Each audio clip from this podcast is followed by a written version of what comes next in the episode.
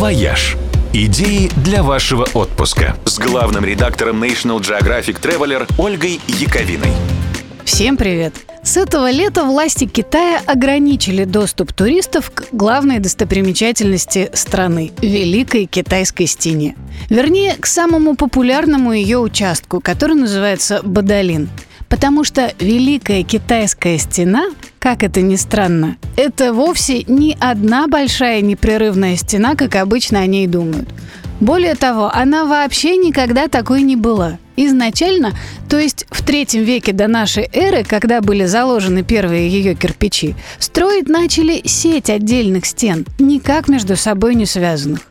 По мере необходимости их сносили, укрепляли, переносили с места на место, перестраивали и лишь потом решили объединить в единый комплекс 1800 лет спустя после начала строительства. Сооружение, а вернее комплекс отдельных сооружений достроили уже при династии Мин. К этому моменту самых древних участков стены уже не осталось. Их все заменили на новые. Ну, то есть это тогда они были новыми. Сейчас-то им уже всем больше 400 лет. Для Китая это, конечно, не срок, но все равно впечатляет. Тот самый участок Бадалин, популярный у туристов, э, потому что очень близко к Пекину находится, построен как раз при династии Мин. И туристов на нем в последнее время было так много, что на вход и выход скапливались пробки, да и по самой стене двигаться приходилось в плотном потоке, как в переходе в метро в час пик, хотя ее ширина на участке вообще-то позволяет одновременно проехать пяти всадникам.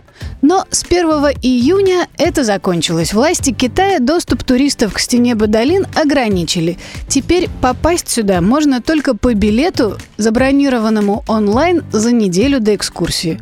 Впрочем, тем, кто не подсуетился вовремя, можно будет поехать осматривать другие, открытые для туристов участки стены, где нет такой квоты. Например, Дзююнь-Гуань, который тоже расположен недалеко от Пекина. Там, помимо самой стены, можно увидеть беломраморную облачную платформу, включенную в список наследия ЮНЕСКО, ну и узнать массу интересных фактов. Например, о том, что в качестве цемента на многих участках Великой Китайской стены использовался клейкий рис, как для суши. Или что отправка на эту стройку в Древнем Китае была одним из самых серьезных наказаний для преступников.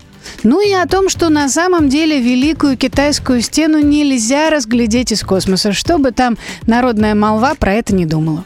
На участке Цзюйюнгуань, правда, тоже редко бывает немноголюдно, но тут такое дело, людей бояться в Китай не ездить.